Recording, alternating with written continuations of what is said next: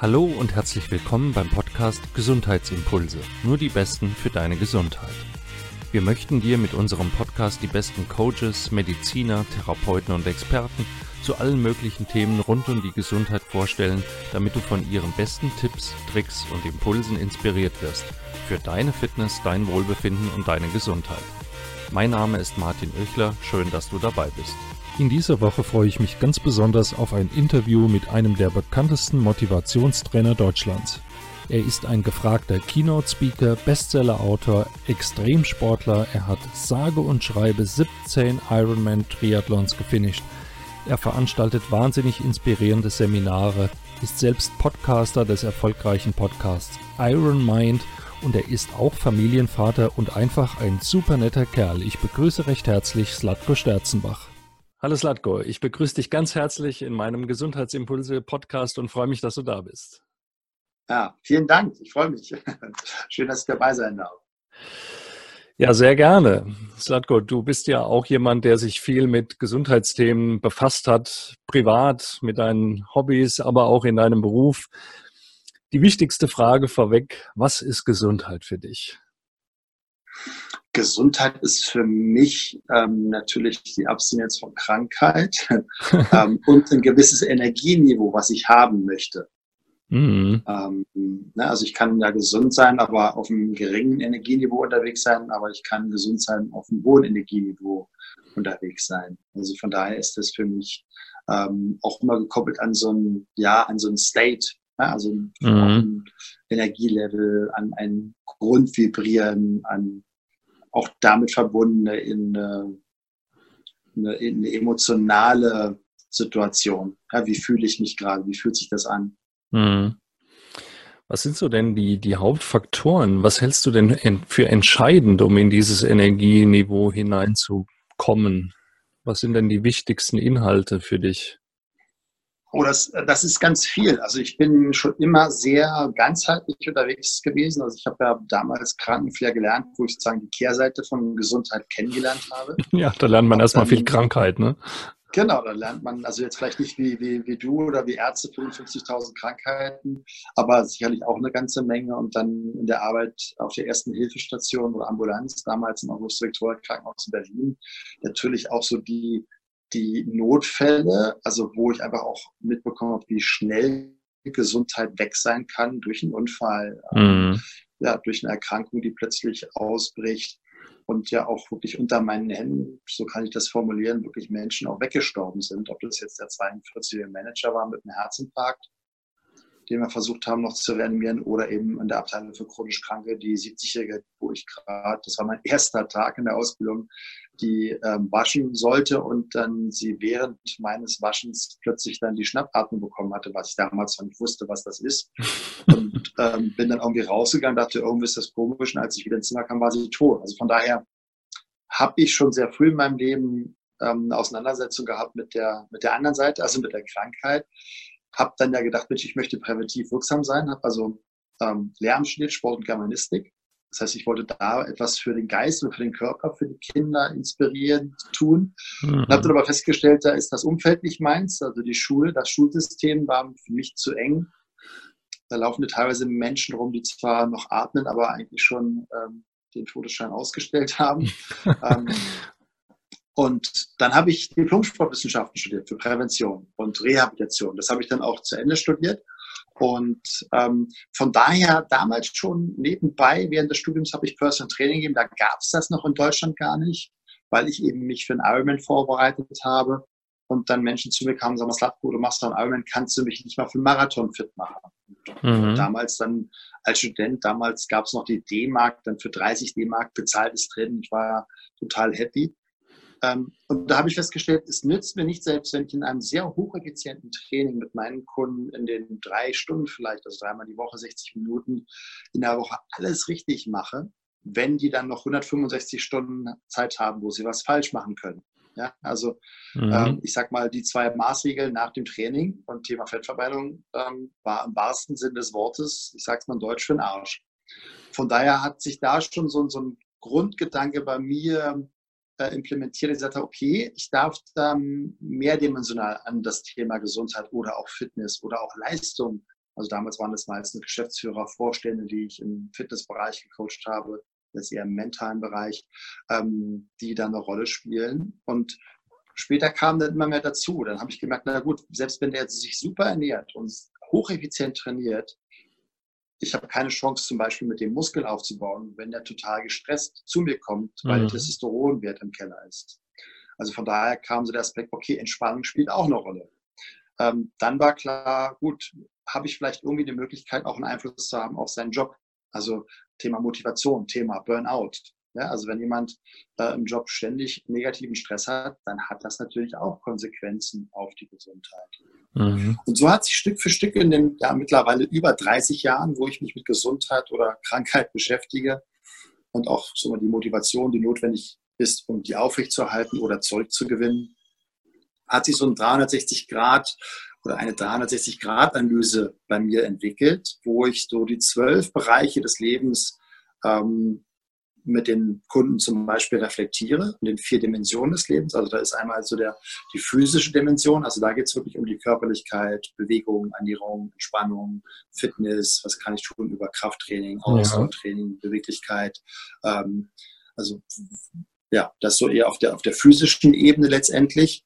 Und dann gibt es eben die mentale Ebene. Auch das spielt ja für Gesundheit eine große Rolle. Ja, wie ticke ich da oben? Habe ich viel negative Gedanken oder kreiere ich sogar durch meine Gedanken vielleicht eine Krankheit, also Stichwort Epigenetik. Da können wir vielleicht noch mal ein bisschen drüber sprechen, weil es ja ein gerne, sehr spannendes Thema sehr gerne. ist. Wahnsinnig spannendes Thema, wo ich auch großes Interesse habe. Ja. Absolut, ja. Ähm, aber natürlich auch kann ich krank werden, wenn ich selbst mich super ernähre, aber ständig irgendwie negativ denke oder ich keinen Sinn in meinem Leben sehe. Ja, das sieht man ja häufig ähm, bei älteren Menschen, der Partner stirbt und plötzlich ist der Sinn des Lebens, nämlich die Partnerschaft weg und kurz danach sterben die dann auch. Also das, mhm. wobei die ja nicht in dem Sinne jetzt krank vielleicht vorher waren, aber plötzlich sagt das System, Mensch, ich habe keinen Sinn mehr hier zu existieren und dann kommt plötzlich die Krankheit. Ähm, oder sagen wir, das Versagen der Systeme, auf, auf, welche Art und Weise auch immer. So, das ist so die mentale Dimension. Mhm. Genauso natürlich die emotionale Dimension. Ja, ich kann mich super ernähren, ich kann vielleicht sogar meine Berufung leben, Sinn des Lebens gefunden haben, aber wenn ich emotional arm bin, hat das auch einen Einfluss auf meine Gesundheit in meiner Welt. Also das heißt, wie ist meine Beziehung zu meinen Eltern? Ähm, wie ist meine Beziehung zu meinen Freunden und zu meiner Partnerschaft natürlich? Ja, mhm. Ist das eine Beziehung, die mir eher Energie raubt oder die mir Energie gibt? Also so Stichwort Lebensgefährte kommt von Lebensgefahr. Ja, also viele, viele leben eine Partnerschaft, wo sie sich gegenseitig stressen, anstatt sich gegenseitig gut zu tun. Okay. Das ist auch so mein Ziel, mein Seminar, dass wir das wieder neu lernen, auch vielleicht mal einen Perspektivenwechsel.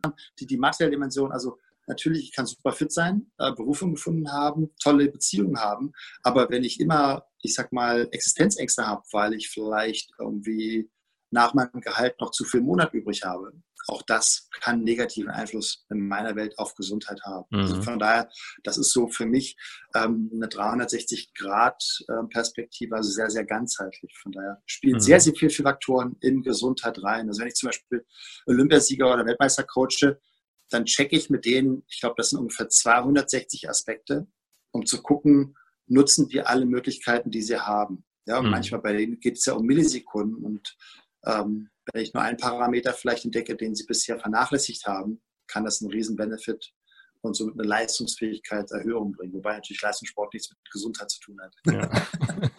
ja, aber super spannend zu hören, auch so die Entwicklung, äh, wie du, wie du das so hergeleitet hast. Ne? Man, viele Leute denken ja so, die denken, ja, ich ernähre mich doch gesund und ich mache auch dreimal die Woche Sport, ist alles gut. Und trotzdem fragen sie auch mich dann oft, warum bin ich ständig krank oder infektanfällig oder warum habe ich ja. häufig Kopfschmerzen, Rückenschmerzen, obwohl ich doch zur Gymnastik gehe und und und und beweglich bin. Ja. Ähm, man muss halt erkennen, dass alle Säulen irgendwie gleich wichtig sind, ne? weil sonst mhm. äh, der Rest nicht funktioniert. Also du, du hast, machst es, erklärst es an, an dieses Rades. Ich habe so meine Säulen der Gesundheit oder nenne das auch Body, Mind, Soul Medizin, ähm, dass das eben gleichwertige Säulen sind, die zu beachten sind. Und das ist ja auch ein ganz wichtiger Impuls, denke ich, für die Zuhörer jetzt dass man da eben ausbalanciert denken muss. Und es bringt nichts, wenn du zwei Stunden im Fitnessstudio verbringst und hinterher dir irgendwas Ungesundes reinschiebst. Ne? Ja. Ja. Und wenn die Denke nicht stimmt, und das ist ja heute eigentlich so ein, eins deiner Hauptthemen, ne? also dieses Iron Mind, so heißt ja auch ein Programm von dir, ähm, dass eben der Kopf da auch mitspielen muss. Denn alle die genannten von dir äh, genannten Faktoren funktionieren natürlich nicht, wenn dein Denken diesbezüglich nicht stimmt. Also mein, mein Grundslogan und der auch sicherlich am meisten in den Medien zitierte Satz ist ja, mach dir Gedanken um deine Gedanken. Mhm. Ähm, also da fängt es an. Wir, wir, kennen das ähm, schöne Zitat aus dem Talmud, ähm, acht auf deine Gedanken, denn sie werden deine Worte, acht auf deine Worte, sie werden deine Handlungen, acht auf deine Handlungen, denn sie werden deine Gewohnheiten und achte auf deine Gewohnheiten, denn sie werden dein Charakter und achte auf deinen Charakter, denn er wird dein Schicksal. Das heißt, alles mhm. beginnt im Kopf. Ja, unsere Realität ist das Ergebnis von dem, wie wir denken. Ähm, und das war für mich auch, ein, obwohl ich mich schon seit über 30 Jahren auch mit Motivation, mit Mentalthemen beschäftige. Damals 1987, habe das immer noch bei mir im Bücherregal. Ich sehe es gerade gegenüber, liegt es. Ähm, Erstauflage vom Powerprinzip von Tony Robbins. Also der erste Kontakt zum NLP zum Beispiel. Ähm, und trotzdem habe ich erst 2009 wirklich verstanden, was es bedeutet, als ich in Indien zehn Tage die sogenannte Vipassana-Meditation mitgemacht habe. Hm, magst du mal erklären, was das ist? Ja, die Vipassana-Meditation ist die sogenannte Achtsamkeitsmeditation, die angeblich damals Buddha zur Erleuchtung gebracht hat. Und ähm, also vielleicht mal so eine kurze Beschreibung. Du bist mit 80 Menschen, ich war wie gesagt in Indien, das gibt es aber auch in Deutschland oder in der Schweiz, in Österreich, also in allen Ländern auf diesem Planeten. Vielleicht mit 80 Menschen in einem Raum, sehr, sehr ärmliche, einfache Verhältnisse und du meditierst jeden Tag zehn Stunden, wo du sitzt, im Schneidersitz in Indien. Und ähm, in den zehn Tagen darfst du kein Wort reden. In den zehn Tagen darfst du keinen Blickkontakt haben. Und in den ersten drei Tagen zum Beispiel konzentrierst du dich nur in diesen zehn Stunden, ohne zu reagieren, wenn eine Fliege irgendwie auf deiner Haut rumläuft, sondern einfach nur sitzen bleiben und nicht reagieren. Konzentrierst du dich nur auf die Innenkante deiner Nasenfläche, um wahrzunehmen, ob die eingeatmete Luft kühler ist als die ausgeatmete. Das heißt, was du da sehr extrem trainierst, ist dein Fokus und was du mitbekommst. Und das war so der, der, für mich der mentale Durchbruch und das Verständnis auf einer viel tieferen Ebene, was Gedanken machen. Du kriegst erstmal mit, was du alles denkst. Ja, ich weiß nicht, wie das gemessen wird, aber Gehirnforscher, Neurobiologen und Psychologen sagen, wir haben angeblich so zwischen 50 bis 70.000 Gedanken, nur die kriegen wir vielleicht drei, höchstens fünf Prozent überhaupt mit, wenn mhm. überhaupt. Mhm. Ja, so.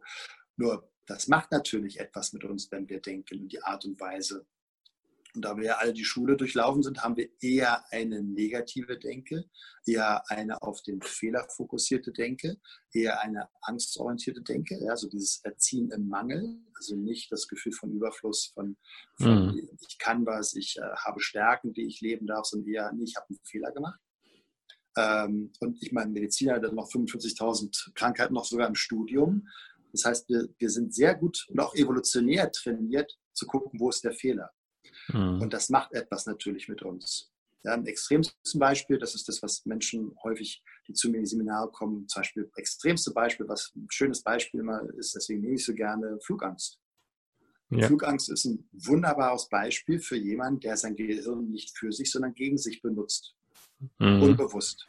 Und diesen Prozess überhaupt erstmal bewusst machen, also das, das hab, da habe ich auch lange gebraucht zu verstehen, Emotionen sind ja immer das Ergebnis von Gedanken, also inneren Bildern oder inneren unbewussten Dialogen, die ich vorher gemacht habe. Mhm. So, und dann stelle ich diesen Menschen vor die Frage, naja, wie machst du denn Flugangst? Erzähl mir doch mal. Die so, wie, wie mache ich das? Die habe ich einfach. Ja, ja. Nein, du wirst irgendwas vorher im Kopf tun, damit plötzlich diese Emotion Angst hochkommt. Und dann den meisten, also 99 Prozent, gelingt es dann, ja stimmt, ich habe da so einen blöden inneren Film. Und dann rennt die Stewardess nach vorne und dann äh, fallen die Masken runter und dann schreien alle und dann reißt ein Teil der Wand weg. Und dann sage ich, das, da hätte ich auch Angst. Mhm. ja, also, das sind die das, Bilder im das, Kopf. Ne? Genau, das sind die Bilder im Kopf oder eben unsere Gedanken. Also entweder bei, bei visuellen Menschen eher sind das Filme, Bilder, bei auditiven Menschen ähm, sind das vielleicht eher Menschen, also die eine Ausprägung im auditiven Kanal haben, also hören, die, das sind dann vielleicht innere Dialoge oder zum Beispiel blöde Sätze, die irgendwann mal Mutter oder Vater einen falschen Moment gesagt haben. Mhm. Ja, Glaubenssätze bilden sich ja auch so. Jetzt geht es ja auch bei Gesundheit, also ich sage auch oft, äh, niemand bestreitet, dass man sich Krankheiten einbilden kann. Ne? Es gibt ja, ja. schon auch in der Kultur den eingebildeten Kranken. Aber wenn man sich Krankheiten einbilden kann, behaupte ich mal, müsste man sich doch eigentlich auch Gesundheit einbilden können. Ne? Aber da rümpfen dann die Leute die Nase, ja, wie geht das? Ne? Und das hat ja, eben ja. was mit diesen Glaubenssätzen zu tun. Wie ändert das man? Das ist dann Wunderheilung plötzlich, ne? ja. wo die Medizin dann keine genau. Erklärung findet. Also Aber wie ändert man denn sein Mindset, wenn das Sätze sind, die wir es von Kindheit an, zum Teil, nicht alle, aber zum, von, zum Teil von Kindheit an, von unseren Eltern schon tief in unserem Unterbewusstsein gespeichert haben?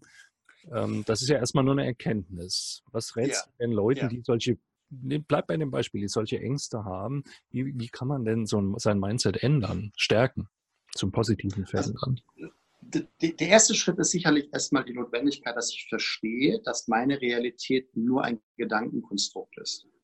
Das heißt, dass das, was ich wahrnehme, extremen Filtern vorher durchlaufen ist. Also ne, wir haben so 70 Millionen Bits jede Sekunde, die angeblich auch unsere acht Sinneskanäle einprasseln. Mit den acht, das wusste ich auch noch nicht, das ist ganz neu.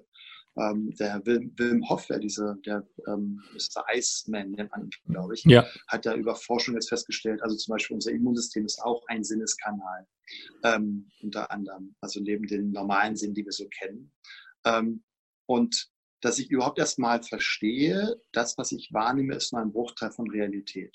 So, dass ich extrem filter. Und wenn es jetzt in einem Bereich in meinem Leben gibt, wo ich das Gefühl habe, ich lebe dort nicht mein Potenzial, also zum Beispiel durch eine Angst oder dass ich ein Fehlverhalten in der Ernährung habe, dass ich immer unkontrolliert irgendwie was Süßes esse, was auch immer, oder Rauchen oder ähm, Mobbing oder mir selber Stress machen, überhaupt erstmal ein Prozess, okay, sich bewusst machen, da habe ich ein Thema. Dann der zweite Schritt wäre zu gucken, okay, seit wann habe ich denn dieses Verhalten? Das ist ja ein Muster. Das sind ja oft Muster, die irgendwann manchmal durch eine blöde Verknüpfung entstanden sind. Also Beispiel Flugangst. Ich bin gerade hochverliebt, habe die heißeste Nacht mit meinem neuen Liebsten und wir gucken noch gemeinsam Fernsehen und ich sehe irgendeinen so Film, wo gerade ein Flugzeug abstürzt. Mhm. plötzlich, manchmal passiert das eben, ja, wir nennen das Konditionieren, unser Gehirn macht eine Verknüpfung diese Bilder und wir nennen das ja Arousal, also diese Erregbarkeit. Und der Körper kann nicht unterscheiden, ob das jetzt, das gibt es übrigens nicht, das Modell ist veraltet, Eu- oder Distress, sondern der Körper merkt, boah, Herzfrequenz ist erhöht, alle physiologischen Parameter sind erhöht, Sympathikus aktiv. Hier, ich sehe dieses Bild von dem Flugzeug, bumm, ich verknüpfe das und plötzlich kriegen wir Flugangst. Also zu gucken, gab es vielleicht einen Auslöser? Anderes Beispiel, ich hatte eine Kunde, die war seit 30 Jahren erfolgreich in Diäten ausprobieren. und dann sind wir mal in die Reflexion, also sie wollte von mir ein neues Ernährungsprogramm und ich sagte, Mensch, überleg doch mal, wann fing das an? Dann hat sie lange überlegt, ja, so mit sechs Jahren schon. Dann habe ich sie gefragt, naja, kannst du dich erinnern an irgendeine Situation, was für dich emotional damals sehr aufrührend war? Und sie so, nein, kann ich mich nicht erinnern. Und dann habe ich eine hypnotische Frage gestellt und plötzlich fiel es ihr wie Schuppen vor den Augen als ich sechs Jahre alt war, hat meine Mutter mir gesagt, du bist das Schlimmste, was mir im Leben passiert ist. So. Da bilden sich dann Glaubenssätze wie zum Beispiel, ich bin nichts wert oder ähm, ich habe kein Talent oder ich bin nicht liebenswert oder ich bin nicht gut genug oder was auch immer. Also sehr zentrale, emotional, sehr stark wirksame, kurze, negative, limitierende Glaubenssätze. Mhm. Also wenn du sagst, du hast ein Thema, guck mal, gibt es vielleicht einen Satz, den du häufig in deiner Kindheit zum Beispiel gehört hast? Oder du vielleicht selber häufig sagst, weil du in den Medien aufgeschnappt hast. Manchmal, wie gesagt, reicht manchmal nur ein Impuls, um so einen Glaubenssatz zu, ähm, ich sag mal, zu bewirken. Und dann ist der Schritt, wenn ich weiß, okay, es gibt da so einen Satz wie, ich bin zu jung oder ich bin zu alt oder äh, Geld verdirbt den Charakter, ja, Thema Finanzen oder ähm, Sport ist Mord ja, oder ähm, irgendein Satz, den der Lehrer vielleicht damals im Sportunterricht gesagt hat, du hast kein Talent, dann zu gucken, welchen Satz gibt es bei mir? Und dann, also es gibt zwei Wege. Es gibt entweder den bewussten Weg über die Affirmation. Das ist meist aus meiner Erfahrung eher ein längerer Prozess, weil wir hier mit dem Bewusstsein arbeiten. Das sind ja nur, wenn überhaupt, fünf Prozent unseres Bewusstseins. Mhm. Ich finde das wesentlich spannender und auch sehr effizienter mit dem Unterbewusstsein zu kommunizieren. Das heißt, über Techniken wie psychologische Kinesiologie oder Wingwave oder Hypnose oder NLP, diese Glaubenssätze eben aufzulösen und durch positive Stärken zu ersetzen. Genau, also das finde ich einen wichtigen Impuls, dass das nichts ist, was unveränderlich in uns ist, sondern dass es Techniken aus der Psychologie gibt, mit denen man da wirklich sehr ja ähm, auch effizient daran arbeiten kann. Aber man, der erste Schritt ist, man muss es erkennen und man muss es auch wirklich ändern wollen. Ne? Also wer, wer sich dagegen ja. sträubt oder sagt, ich ergebe mich in mein Schicksal, dem ist dann auch nicht zu helfen. Absolut. Also das ist ja meine Grundvoraussetzung, wenn ich jetzt äh, Kunden coache, nur wenn der wirklich will. Und da setze ich die Hürde immer sehr hoch an, dass der sich selber sozusagen so eine Höhe, ähm, ich sag mal, Convincer, Latte legt, dass er sagt, ich, ich will. Ja, und so, dann mhm. habe ich es natürlich als Coach wesentlich leichter. Ja, es wäre mal ganz nett, wenn das weg wäre. So arbeite ich dann nicht. Also dann darf man mal wiederkommen. Hat deine sportliche Vergangenheit zur Entwicklung dieses, ähm, ja, dieses Mindset-Themas mit dem eisernen Willen, mit dem, äh, mit dem Iron Mind auch zu tun? Auf jeden Fall. Also ich meine, es ist ja, ähm, um einen Ironman mitzumachen, brauche ich eine gewisse Persönlichkeitsstruktur. So, ja, es also gibt, also ich habe noch keinen gemacht, aber es gibt ja Leute, die sagen, äh, 10% ist Training, 90% ist auch dabei der Kopf, ne? Absolut. Ich weiß nicht, ob man jetzt gerade meine Tochter im Hintergrund hört, die schreit gerade ein bisschen. Meine Frau hat gerade die haben schlecht geschlafen. Also wenn man es hört, Entschuldigung, aber das ist real life. Das ist real life, ähm, okay. natürlich, also der, der, Ironman als solches ist, ja, das ist ein Mindgame. Also sowohl jetzt im, im, Wettkampf, aber natürlich auch im Training, also im täglichen Training. Ne? Wenn ich jetzt mhm. sage, es ist gerade Nieselwetter und heute sind 100 Kilometer Radfahren auf dem Programm, das ist ein Mindgame. Mhm. Also ähm, wie, wie schaffe ich es da, mich zu motivieren? Ist so ein bisschen wie die Meditation, ne? da musst du dich schon selbst gut leiden können.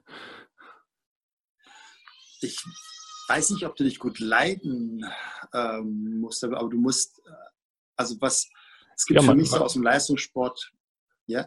Ja, ich meine, man ist ja dann auch wirklich äh, eine gewisse Zeit, auch ein paar Stunden mit sich, seinem Körper und seinen Gedanken beschäftigt.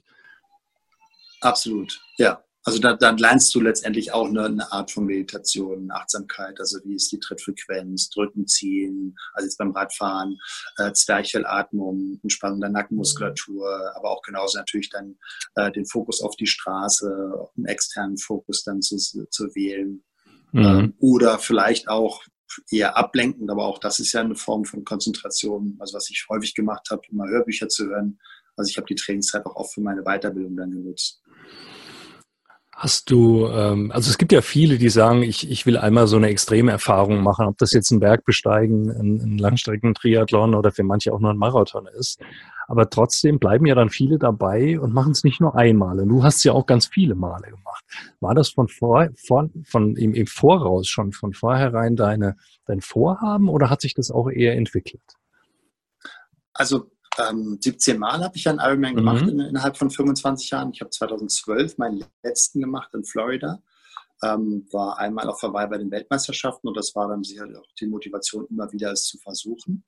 Nur die, mein Trainingsaufwand hat dafür nicht ausgereicht. Also ich war eher sehr trainingsfaul. Also ich, wobei ich meine Welt sehr intelligent trainiert habe. Also ich habe immer so zehn Stunden die Woche trainiert und die, die Zeiten, die ich so, ich sag mal, zwischen 10, 10 und 30 gelaufen bin, die meisten trainieren dann eher so um die 20 Stunden, um das zu erreichen. Ähm, also Hast du sportliches Talent? Hast du sportliches Nein. Talent oder war das auch eine, auch eine Kopffrage? Ja, das ist, das meine ich, was ich sage, intelligent zu trainieren. Die meisten Ausdauersportler machen Fehler, dass sie das trainieren, was sie sowieso schon können. Natürlich brauche ich eine Grundlagen-Ausdauerphase, nur irgendwann kann ich ich sage jetzt mal mit 90 Umdrehungen pro Minute mit einem Puls von 130 Rad fahren. Da brauche ich mhm. das nicht nochmal fünf Stunden machen. Also ich habe immer überlegt, welchen Reiz kann ich heute setzen, um den Körper neu zu schocken. Also zum Beispiel, ich habe nur 90 Minuten Zeit, ich fahre jetzt mal mit 110 Umdrehungen pro Minute. Das ist ein Schock fürs Nervensystem. Das ist sehr, sehr anstrengend mental. Oder mal, ähm, ich fahre nur mit einem dicken Gang nur 50 Umdrehungen, also sehr hohe muskuläre Belastung ähm, oder beim Laufen eben mal eine sehr schnelle, kürzere Trittfrequenz oder mal nur im Berglauf. Also ich immer wieder Prinzip der Variation, unterschiedliche Reize setzen. Ähm, und also für mich war Triathlon immer so ein Stück auch Abenteuer. Ja, so, das hört sich vielleicht jetzt komisch an, aber das hat auch so ein Selbstbewusstsein bewirkt, wie wenn ich jetzt irgendwo im Boot sitze in Griechenland und das sinkt irgendwie zehn Kilometer vor der Küste, wusste ich, ich werde überleben ja, weil ich kann zehn Kilometer locker schwimmen. Äh, oder ich fliege irgendwo mit dem Flugzeug in der Wüste ab und stürze ab und sage, okay, jetzt 50 Kilometer bis zur nächsten Oase. Okay. Kein Problem, ne? Kann ich. Also das gibt so ein, hat mir damals so ein ganz starkes ähm, Survivor-Feeling gegeben. Aber auch das Event als solches war immer ein Abenteuer. Mir hat das sehr viel Spaß gemacht, die Abwechslung. Also das war wirklich Abenteuer. Und natürlich, gerade bei solchen Extremsportarten, ähm, darf ich mental fit sein. Und das ist, und das ist eben so eine Erfahrung, die ich jetzt auch in meinen Seminaren äh, den Teilnehmern weitergebe. Es gibt so für mich so fünf entscheidende Erfolgsfaktoren, die ich mental durchlaufen darf. Und dann ist es egal, ob das jetzt der Bereich Gesundheit ist oder ob das der Bereich Beziehung ist, ob das der Bereich finanzielle Situation ist oder der Bereich berufliche Entwicklung. Die Grundprinzipien von Erfolg sind immer die gleichen. Mhm. Die verstehen die meisten nicht. Ja. Auch was du eben über das Training gesagt hast, ähm, Variation, intelligent trainieren, auch die Pausen nutzen, ne, die Regeneration nutzen, dieses Wechselspiel zwischen Anspannung, neue Reize setzen, den Körper mal fordern, aber das gilt jetzt genauso für den Geist, mal fordern, aber dann andererseits auch wieder Pausen einlegen, um sich zu entspannen. Ich glaube, auch das ist ein ganz wichtiges Prinzip in unserem Leben, der sich durch alle Bereiche zieht, diese Herausforderung, aber auch dann wieder die Phasen ähm, der, der Erholung zu nutzen, auch intelligent zu nutzen. Also das ist ja, was viele nicht verstehen. Ich werde ja nicht während des Trainings besser, sondern in der Erholungsphase, mhm. in der. Phase der Superkompensation. Ja, also die, die meisten trainieren viel zu viel, trainieren sich teilweise im Keller.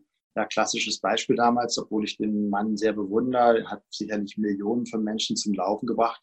Aber das war ja so ein bisschen die Thematik war damals noch bei Dr. Strunz. Ja, der hat ja jedem, der vor ihm saß, erzählt, egal ob der jetzt Sportler war oder zehn Jahre Nicht-Sportler und übergewichtig, laufen sie jeden Tag 30 Minuten Vorfuß. Mhm. Und das, das Thema war ja dann damals, dass die Orthopäden das dann auch Strunzfuß genannt haben, weil alle mit chronischen Achillessehnenreizen zum Arzt gegangen sind, mhm. weil einfach die Erholungsphase zu groß war. Das heißt, die Superkompensation, ich habe die Abnahme meiner Leistungsfähigkeit, ich erhole mich und jetzt kommt die Superkompensation und dann neuen Trainingsreiz, also ich werde jedes Mal besser, war ja noch gar nicht gegeben. Die haben trainiert, ja, waren noch gar nicht richtig erholt und wieder trainiert und wieder trainiert und wieder trainiert. Und ähm, irgendwann war dann die Entzündung da.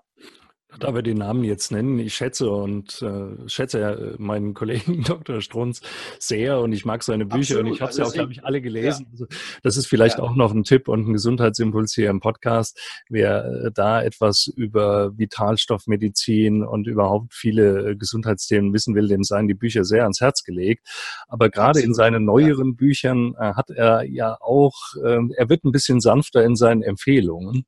es geht nicht mehr jetzt nur ums Laufen oder nur um Nahrungsergänzungsmittel einzunehmen, sondern er betont eben auch die Entspannung und äh, die, die, das Stressmanagement als ganz wichtigen ja. Gesundheitsfaktor. Und ich glaube, in unserer heutigen Welt ist das auch so. Ne? Also ich. Ja, also wie gesagt, das, äh, ich habe da höchsten Respekt vor ihm und habe ganz viel auch von ihm gelernt. Ich war auch in seinem Vortrag mal drin. Ähm, gerade was das Thema präventive Medizin angeht, war er wirklich einer, neben Dr. Spitzbart, der Vorreiter damals zusammen. Mhm. Und ähm, habe jetzt auch das Vergnügen, mit Dr. Spitzbart zusammen Seminare zu geben. Also von daher habe ich da viel gelernt. Nur wie gesagt, das war so der einzige Punkt, da habe ich gesagt, Einspruch. Ja? Ja, ja. Ansonsten kann ich, würde ich äh, fast alles, glaube ich, von ihm unterscheiden. Also auch da macht die Dosis dann wiederum das Gift und Vielleicht auch das Thema Achtsamkeit. Jeder muss da auch ein bisschen auf sich selber hören, schon Herausforderungen suchen. Also jetzt nicht nur den Weg der Bequemlichkeit gehen. Herausforderungen sind okay, aber immer auch mal gucken, wie man das verträgt. Und wir Menschen sind zu unterschiedlich, als dass man jedem das Gleiche uneingeschränkt empfehlen kann. Ne? Absolut. Wenn du die beiden Mediziner nennst, wie ist denn generell dein Verhältnis zu Schulmedizin und das, was man heute Alternativ- oder Komplementärmedizin nennt? Ambivalent. also ähm, ich bin ja, wie gesagt, selber medizinisch ja auch ausgebildet. Ähm, mein Stiefvater ist, ist Arzt, ähm, hat eine ähm, gynäkologische Praxis gehabt mit Schwerpunkt Onkologie. Ähm, ist jetzt wie gesagt, im Ruhestand, aber habe ich das jahrelang natürlich auch begleitet, gerade ja. mit krebskranken Patienten so. Und ich bin da immer sehr wirklich ambivalent. Auf der einen Seite sage ich, bin ich heilfroh, dass wir die moderne Schulmedizin haben, weil sie einfach Leben retten kann, ähm, weil sie extrem dazu beigetragen hat, dass wir nicht mit wie damals mit 40 sterben, sondern jetzt eben mit 80, 90, 100. Ähm, ja, also Gut, Antibiotika ist natürlich auch eine Ambivalenz mittlerweile, weil es häufig wird, aber damals war das natürlich ein absoluter Lebensretter und auch jetzt mhm. immer noch. Ähm, genauso die Intensivmedizin, aber auch die Operation, also was sich ja mittlerweile operieren, das ist ja grenzgenial. Nur leider, und das ist eben so die Kehrseite, ähm, zum einen sind ja viele Krankenhäuser eben nicht mehr öffentlich, sondern privatisiert. Das heißt, es geht nicht mehr um das Interesse des Patienten, sondern ähm, haben wir die neuen Hüftoperationen diesen Monat schon drin, damit ich meine Provision bekomme. Mhm. Ähm, ja, auch der Chefarzt möchte seine, ähm, sein Haus abbezahlen können. Also du weißt, was ich meine. Es gibt solche und solche. Es gibt gute und es gibt welche, die wirklich nur noch ähm, das Ganze als Geschäft sehen und äh, wie kann ich eine Gewinnmaximierung erreichen. Thema äh, Pflegenotstand, also da wird gespart. Wo ich sage, ob das so eine gute Entwicklung ist, weiß mhm. ich nicht. Also ich, meine Mutter war jetzt selber gerade vor ein paar Monaten im Krankenhaus wegen einer Hüftoperation da möchtest du möglichst nur schnell raus. Also wenn du zum Beispiel nur das Krankenhausessen ansiehst, dann weißt du, warum das Krankenhaus Krankenhaus heißt. ist, ähm, wie will jemand mit, nach einer großen Operation mit durchschnittlich 50 Gramm Eiweiß am Tag, das ist wohl angeblich die durchschnittliche Eiweißgabe im Krankenhaus, mhm. wie will da jemand ähm, sein Kollagen aufbauen ja, mhm. bei einer Knochenverletzung? Wie soll das gehen? Aber das also ist ein gutes Beispiel, ne? Also die, die, es werden die tollsten Operationen gemacht, aber auf so ein Basic Ernährung wird kein Wert gelegt. Ne? Und dabei weiß eigentlich jedes Kind, dass Ernährung eine der wichtigsten Pfeiler der Gesunderhaltung ist. Ne? Jetzt hast du ja, ne, ich glaube, Zusatzstudium und auch dich dafür sehr viel interessiert, aber laut meines Wissensstands ist Ernährung nicht ein Pflichtfach in dem Medizinstudium. Nö, das wird auch nur am Rande mal, über, wenn überhaupt, nur am Rande erwähnt im, im Nebensatz. Ne? Und ähm, das öffnet leider, was heißt leider, das öffnet dann Tür und Tor natürlich auch für andere Fächer, die dann in den Gesundheitsbereich hineindrängen und äh, die dann als Alternative angesehen werden. Dabei sind es keine Alternativen, sondern es sind integrale Bestandteile des Gesundheitswesens, sich mit Ernährung, Bewegung, auch Mindset-Themen zu befassen. Aber die moderne Medizin ist eben so technisiert und denkt in eine Richtung, dass die anderen Sachen leider zu kurz kommen. Ich habe äh, damals in München einen Live-Vortrag von Professor Lipton äh, erlebt, der das wunderbare Buch geschrieben hat, Intelligente Zellen. Und der war ja 20 Jahre lang Zellforscher. Das mhm. heißt, die haben ja so verrückte Experimente gemacht, die tun Zellen in eine Petrischale ja, irgendwie in die Mitte und dann tun sie da Gift in die eine Ecke und dann gucken die, was machen die Zellen. Dann wandern die Zellen irgendwie auf die andere Seite. Oder umgekehrt, ähm, sie tun irgendwelche Nährstoffe auf die andere Seite der Petrizellen und nach irgendwelcher Zeitintervalle sind dann die Zellen dahin gewandert. Das heißt, die Zellen auf Zellebene schon kann sie wahrnehmen, ist das ein Gift oder ist das etwas, was mich äh, unterstützt, um zu überleben. Und ähm, dann das gibt es ja, diese Diskussion gab es ja jahrelang, jahrzehntelang. Wir hatten damals auch noch bei uns, im, ich habe damals Leistungskurs Biologie gehabt, aber auch im Studium. Ne? Also sind es die Gene oder ist es die Prägung? Also ist das, was wir wirklich täglich tun oder ist das, sagen, was uns äh, mit von Papa und Mama mitgegeben wurde? Und ähm, Professor Lippen war ja dann sehr lange in der sogenannten Epigenetikforschung unterwegs, wo die ja wirklich gesagt haben, die Genexpression ist das Ergebnis von Reaktionen an der Zellmembran. Ja, also nicht die Gene verändern irgendetwas im Außen, sondern mhm. das Innen wird vom Außen geprägt. Und dann haben die ja wohl geguckt, was beeinflusst denn die Zellmembran? Und dann kamen die letztendlich auf drei entscheidende Faktoren. Also im negativen Fall Toxine ja, oder radioaktive Strahlung. Das ähm, beeinflusst den, den Zellkern negativ. So, was beeinflusst ihn noch? Nährstoffe. Vitalstoffe, ja? also entsprechende Vitamine, entsprechende zum Beispiel Omega-3-Fettsäuren, gerade für die Membran ja wichtig. Ähm, Aminosäuren. Und als drittes, und das ist eben so, wo ich sage, das ist ein Knaller, wir nennen das dann Placebo-Effekt, aber deine Gedanken. Mhm, die Qualität genau. deiner Gedanken verändert die Qualität deiner Zellen. Und für mich ein, ein, ein leibhaftiges Beispiel, wie das funktioniert, ist Herr Kubi. Er hatte dieses Buch geschrieben, Mental Healing, wo er selber, ich weiß nicht mehr, ich glaube, der ist vom Dach gestürzt, also hatte eine komplette Durchtrennung der Nerven in der Wirbelsäule, irgendwie ab L4, L5, ich weiß es nicht mehr genau. Also er war sozusagen querschnittsgelähmt. Querschnittsgelähmt, ja. Lag, glaube ich, ein Dreivierteljahr im Krankenhaus. So à la Sandwich-Methode, damit er kein Dekubitus, also keine Lagerungsgeschwüre bekommt. Immer mal wie so ein Sandwich einklappt, einmal auf der Vorderseite und einmal auf der Rückseite.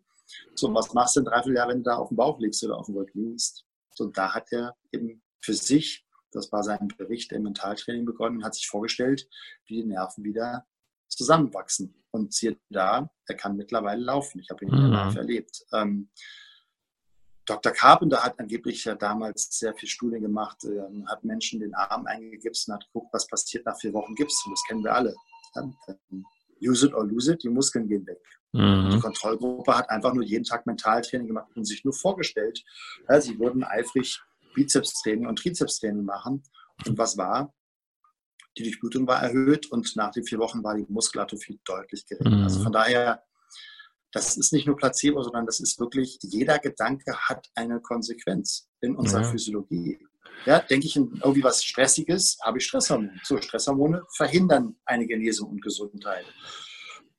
Der Placebo-Effekt äh, wurde ja auch früher, als ich studiert habe, äh, in den Zeiten, als du im Krankenhaus gearbeitet hast, als was ja eher Negatives. Ne? Das war so eine, so eine Randerscheinung, die man sich nicht erklären konnte, hingestellt. Ja. Aber der ist ja extrem wichtig. Ja, es zweifelt ja niemand daran, dass auch Scheinmedikamente oder auch Scheinbehandlungen anderer Art tatsächlich im Körper was auslösen können. Nicht bei jedem, aber eben doch relativ häufig. Man hat zum Teil 30, 40, 50 Prozent Heilungen oder Besserungen oder Effekte eben auch durch einen Placebo. Und heute erkennt man eben an, dass der Placebo-Effekt nichts anderes ist als Beeinflussung unserer physiologischen Vorgänge durch Gedanken. Ne? Das Gehirn steht eben mit dem ganzen ja. Körper in Kontakt. Und das sind ja auch Themen, die du in deinem Podcast immer mal wieder aufgreifst und besprichst. Ja, wo findet man deinen Podcast? Also ganz normal, entweder bei iTunes ähm, meinen Namen eingeben, Slavko Sterzenbach, ähm, aber auch bei Soundcloud, auch bei Spotify oder eben auf meiner Webseite slatko-sterzenbach.com. Da sind auch äh, die Down, äh, mhm. Download dann bereit. Also mehrere Möglichkeiten, sich meinen Podcast anzuhören. Und das ja. verlinke ich natürlich auch hier in den Show Notes. Ansonsten, Slatko, wer von dir was hören und sehen möchte und nicht zufällig dich auf irgendeiner Bühne dieser Welt als Keynote-Speaker, als großer Keynote-Speaker erlebt. Äh, ja. Seminare, man kann äh, deine Inhalte dort also wirklich auch von dir bekommen. Ne? Ja. Erzähl was über deine Seminare gibt es mehrere Möglichkeiten. Also die, die, die einfachste Variante ist einfach auf www.iron-mind.de gehen. Da gibt es zum Beispiel eine Gratis-DVD im Werte von knapp 50 Euro. Ähm, die schicken wir euch gratis nur gegen die Bearbeitungsgebühr und Portogebühr von 5,90 Euro sind das, glaube ich, zu, ähm, sozusagen als Geschenk. Und da auf dieser DVD findest du zum Beispiel diese fünf geheimen mentalen Prinzipien, die Erfolg ausmachen. Und die, die andere Möglichkeit, das findest du, wenn du auf www.iron-mind.de raufgehst, auch gleich. Da ist ein Button. Wir haben so ein, so ein Schnupperseminar über zwei Tage, jetzt am 4. und 5. Mai, Samstag, Sonntag in Berlin. In Berlin ist ja immer eine Reise wert für nur 99 Euro. Also wirklich zwei volle Tage mit vielen anderen Experten auch, volles Programm wo wir diese 360 Grad irgendwie sozusagen durchgehen und dann zu vier Dimensionen des Lebens da ganz, ganz viel. Also ich glaube, es sind mittlerweile irgendwie 150 wirklich ganz konkrete Hacks, also ganz konkrete Umsetzungsstrategien vermittelt bekommst. Sehr cool. Und da geht es um nicht nur Gesundheitsthemen, da geht es auch nicht nur um Mindset, sondern da gibt es genau. einen Rundumblick und das sei jedem ans Herz gelegt, der mehr von dir hören möchte. Ja, sehr, sehr gerne. Lieber Slatko, ja. ich hoffe, das war für meine Zuhörer wieder etwas Inspiration dabei. Die haben hoffentlich wieder wichtige Impulse für ihre Gesundheit, ihr Mindset erhalten. Ich wünsche dir viel Erfolg bei deinen Projekten und danke dir nochmal ganz, ganz herzlich, dass du mein Gast warst. Vielen Dank. Ja, sehr, sehr gerne. Ich danke dir und weiterhin viel Erfolg mit deinem tollen Podcast. Dankeschön. Danke dir. Tschüss. Tschüss. Ich hoffe, du konntest wieder wichtige Erkenntnisse aus diesem Interview gewinnen. Wieder einmal wurde betont, wie wichtig deine Gedanken für alle Lebensbereiche sind und dass die Welt so ist, wie du sie dir in deinem Kopf machst. Gut oder schlecht ist in erster Linie von deiner Bewertung, deinen Gedanken und Emotionen abhängig. Wenn dich Slatko Sterzenbach inspiriert hat und du mehr von ihm hören oder sehen möchtest, dann empfehle ich dir seinen Podcast Iron Mind. Dort gibt er regelmäßig wertvolle Motivationstipps, unter anderem auch zu Gesundheits- und zu Fitnessthemen, aber auch zu vielen anderen Lebensbereichen. Folge ihm auf seinen Social-Media-Kanälen, die Links stelle ich in die Show Notes. Ansonsten freue ich mich wie immer über eine gute Bewertung auf iTunes oder wenn du den Podcast mit deinen Freunden teilst und uns weiterempfiehlst, damit Gesundheitsimpulse weite Verbreitung finden. Nächste Woche gibt es dann wieder eine neue Folge. Bis dahin, bleib gesund, dein Martin Oechler von gesundheitsimpulse.com.